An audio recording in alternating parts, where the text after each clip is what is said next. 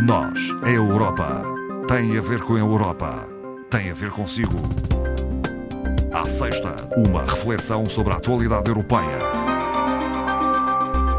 Boa tarde. Retomamos eh, nesta sexta-feira as conversas em torno da atualidade na União Europeia. Fazemos de novo em colaboração com o Centro de Informação Europe Direct Madeira. Eh, em estúdio está Marco Teles. Eh, boa tarde, Marco Teles. Boa tarde, Marta. Bem-vindo. Passaram alguns meses, podemos dizê-lo, desde que nos despedimos. A verdade é que algumas questões ainda não foram resolvidas e voltamos a falar nelas, eh, nomeadamente eh, as instituições eh, europeias e a definição do órgão executivo da União Europeia, a Comissão Europeia. Exato. Nesta altura do campeonato passado, portanto, quase cinco meses após as eleições, era suposto haver já aqui algum avanço e algumas coisas estarão uh, ainda um pouco atrasadas. Como sabe, uh, as eleições de facto aconteceram em maio. Uh, o primeiro pensamento é que de facto tudo se prende com a eleição dos, dos representantes no Parlamento Europeu, mas depois há um, uma série de processos subsequentes à eleição dos eurodeputados e um deles passa precisamente pela escolha do, do, como a Marta disse, o órgão executivo, portanto, a Comissão Europeia.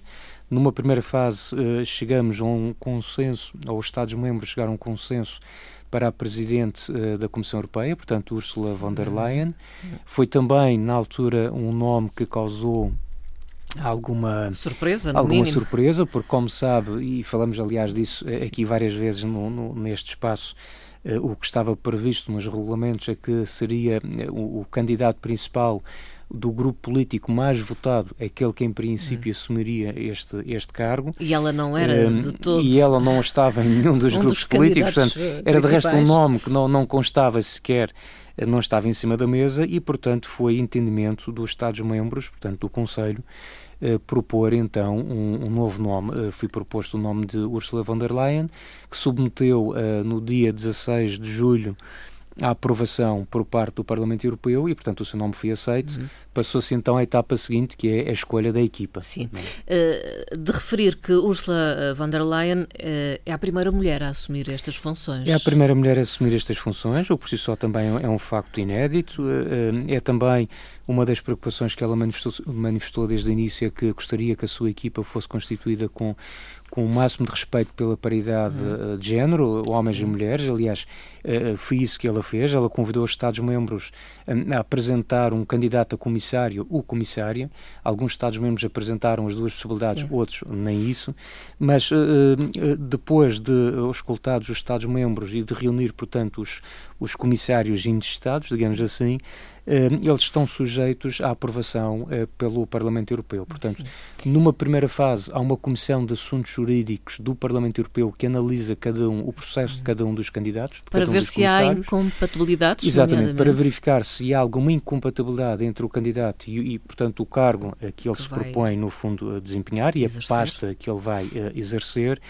E acontece que, no caso da Hungria e da Roménia, uh, esta Comissão dos Assuntos Jurídicos chumbou os nomes propostos por estes dois Estados-membros, ou neste caso em concreto pela Presidente da Comissão. Tivemos ainda uma terceira situação, portanto, estas audições começaram no dia 30 de setembro e uh, prolongaram-se até o dia 8 uh, eh, de outubro. Tivemos ainda uma terceira comissão, que foi a comissária intestada pela França, que ficaria, em princípio, com a pasta do mercado interno, que passou nesta primeira Comissão de Assuntos Jurídicos, mas que depois, na audição perante a Comissão Específica do Parlamento Europeu, uh, viu o seu nome chumbado.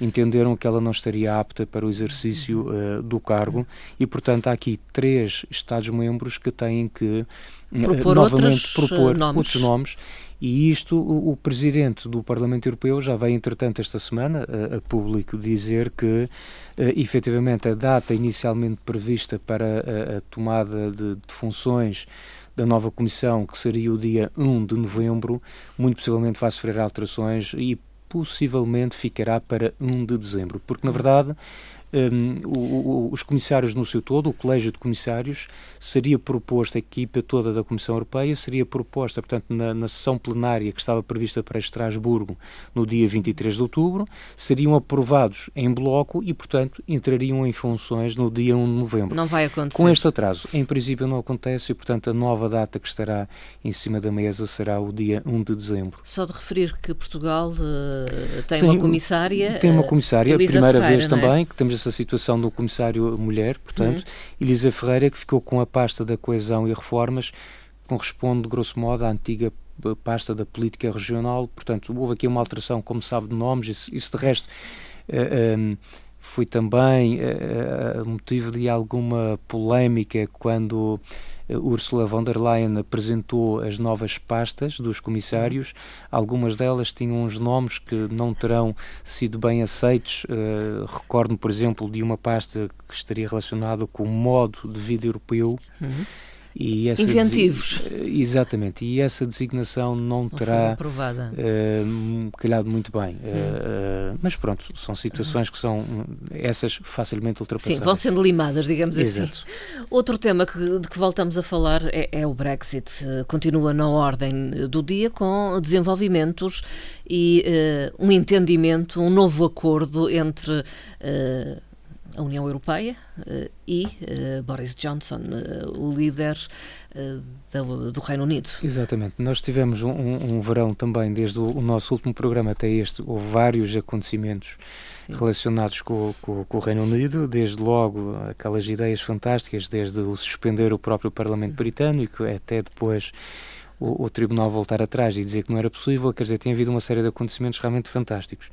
E, eh, como se sabia, eh, como já estava estipulado, esta semana eh, foi a semana de Conselho Europeu e, portanto, entretanto havia sido aprovada uma lei no Reino Unido que obrigava o Sr. Boris a vir a este Conselho uhum. Europeu fazer das duas uma coisa, quer dizer, ou chegar finalmente a um acordo, ou então, não havendo um acordo com a União Europeia, teria que pedir o, o adiamento da saída que, como se sabe, está prevista para o dia 31 de outubro. Aliás, é curioso a célebre frase que o Sr. Boris uh, pronunciou na altura, ele disse que preferia estar morto numa valeta do que adiar o prazo uh, do Brexit. é provável que tenha que fazê-lo, não? Não sei. realmente esta semana eh, foi com foi foi uma vamos ser práticos é uma excelente aliás utilizando as palavras do Sr. Presidente da República é uma, uma notícia maravilhosa uhum. fiz mesmo que ele disse ontem é bom saber que há um entendimento entre o Reino Unido e uh, a União Europeia mas que não difere muito do último entendimento. Que não difere muito em termos de acordo em relação àquele que Theresa May havia proposto e que no fundo também havia sido chumbado pelo Parlamento Britânico qualquer forma, ontem um ambiente, como toda a gente reparou, Estava o ambiente foi leve. de euforia, Sim, uh, toda eufórico. a gente satisfeita pelo se ter chegado a um princípio uh, de entendimento no que toca a este acordo. Uh, e, portanto, a primeira etapa está feita. Houve aqui uma boa vontade por parte da União Europeia, digamos, de recuar e voltar atrás na palavra que uh, tinha ficado claro que não se mexia no acordo, mas no entanto voltou-se novamente a fazer aqui algumas alterações ao acordo inicial.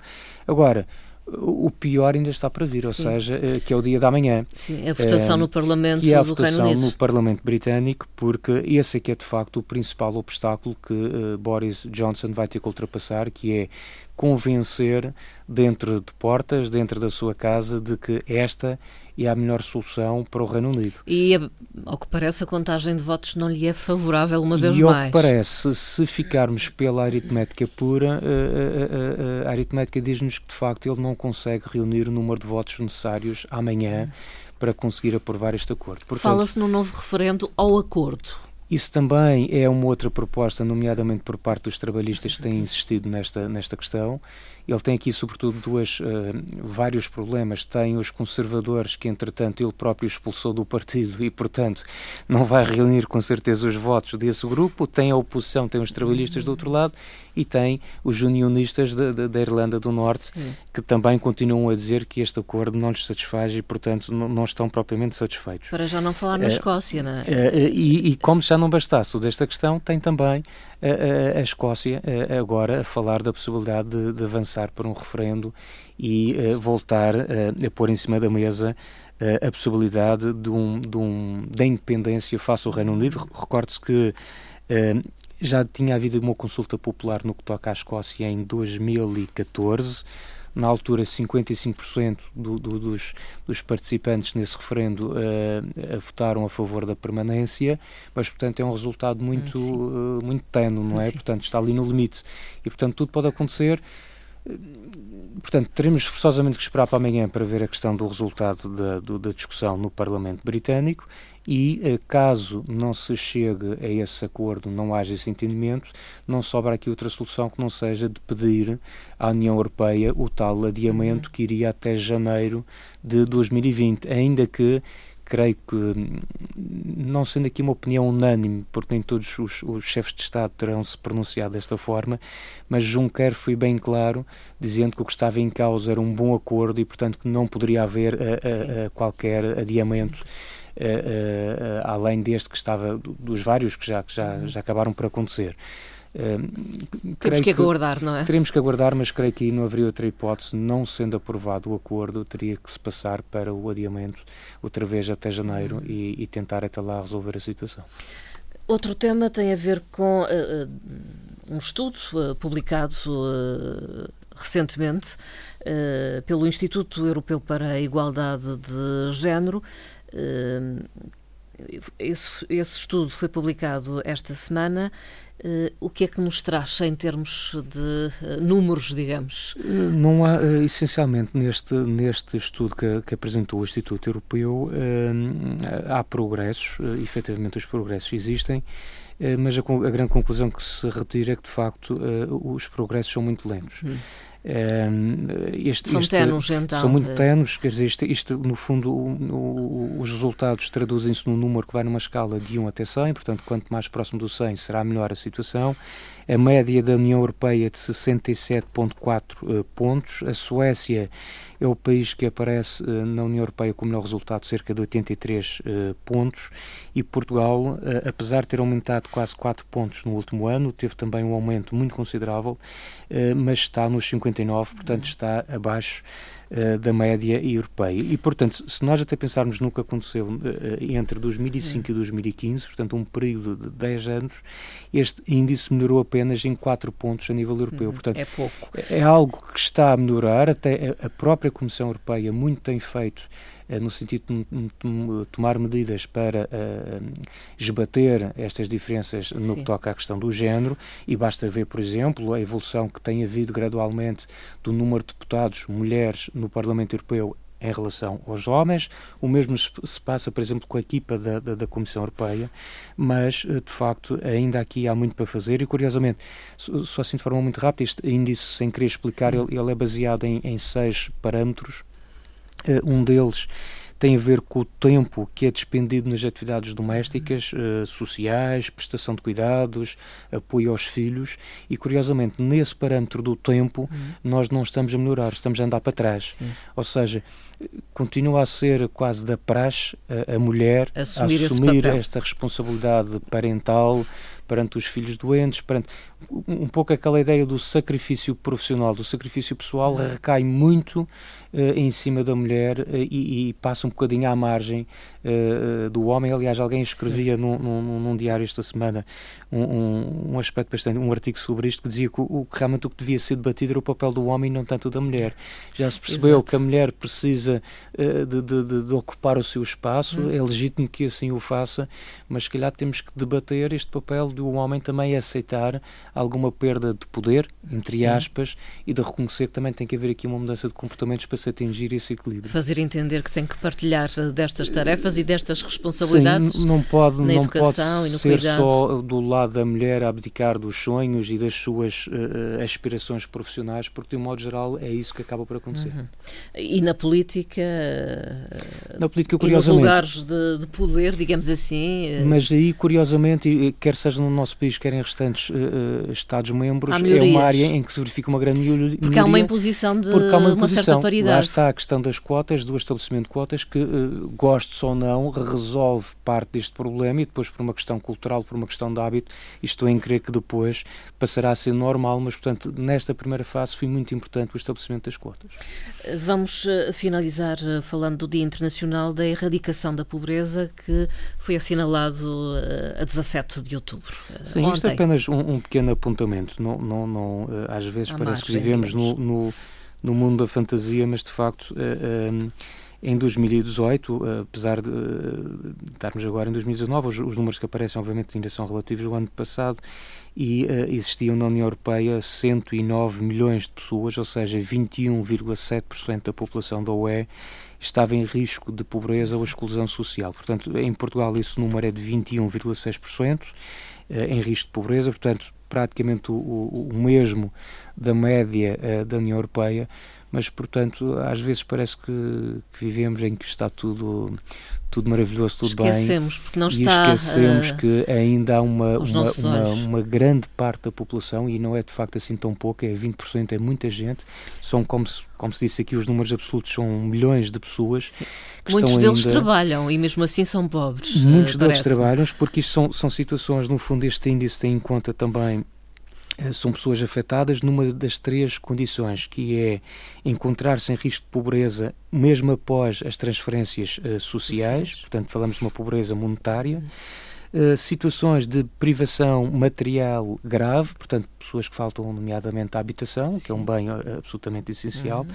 ou então viver em agregados familiares com uma muito baixa intensidade de trabalho, ou seja, com taxas de desemprego Sim. elevadas e depois, uh, sendo incomportável o custo de vida, tornam-se, acabam por ter um, uma vida extremamente difícil e, portanto, há sempre ainda muito que fazer em toda a União Europeia neste campo de, do combate à pobreza.